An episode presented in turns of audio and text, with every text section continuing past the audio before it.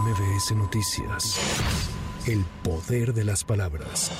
Esta mañana, durante su conferencia de prensa, el presidente Andrés Manuel López Obrador condenó el atentado contra policías en Tlajomulco, Jalisco, que dejó al menos seis efectivos muertos. Fue una emboscada, una trampa, algo condenable, porque además utilizan un medio que tiene que ver con una actividad humana como es la búsqueda de familiares. De acuerdo a la información que se tiene, hablaron a ese teléfono, supuestamente, ¿no? A nombre de las madres buscadoras y todo indica de que no es cierto, de que fue una mentira. O sea, que no fueron las madres las que llamaron. O sea, usaron el medio, ¿sí? el teléfono. Se está haciendo la investigación. Nosotros lamentamos mucho este hecho. Es cruel, es una celada. Eso no se puede aceptar, permitir, justificar de ninguna manera. Tras asegurar que muchos de sus opositores están molestos porque en su administración ya no se otorgan contratos como los que había antes, el primer mandatario informó que está revisando los contratos que se tiene con empresas privadas para buscar comprar 12 hospitales concesionados al IMSS, ISTE y Salud. Eso es lo que estamos viendo. ¿Qué les eh, vamos a proponer? Vamos a hacer un avalúo y te compramos el hospital. 5 mil al año aquí. No, esto es. No, pues esto debe ser como 50, 60 mil 50 mil millones.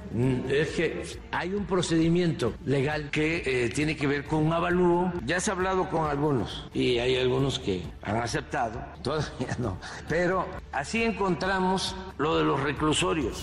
Luego de transmitir sus condolencias a la familia de la menor Aitana que perdió la vida en el elevador del Hospital General de Playa del Carmen, el director general del Instituto Mexicano del Seguro Social, Zoe Robledo, aseguró que la investigación será transparente, expedita y el caso no quedará impune. Me dirijo a ustedes con profundo pesar ante el terrible, ante el doloroso hecho sucedido en el Hospital General de Zona número 18 de Playa del Carmen, en el estado de Quintana Roo, la noche del 10 de julio. De manera personal y a nombre de todo el Seguro Social, he expresado nuestras condolencias a los padres de la pequeña Aitana. Lamentamos profundamente lo sucedido. Ellas y ellos tienen todo, todo nuestro apoyo.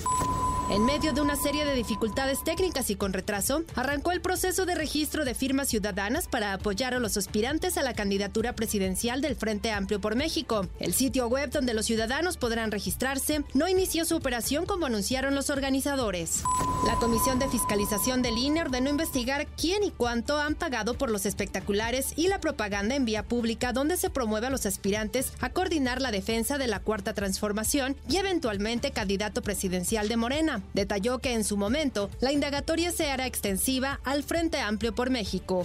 Con información de Lourdes González, para MBS Noticias, Sheila Amador. MBS Noticias.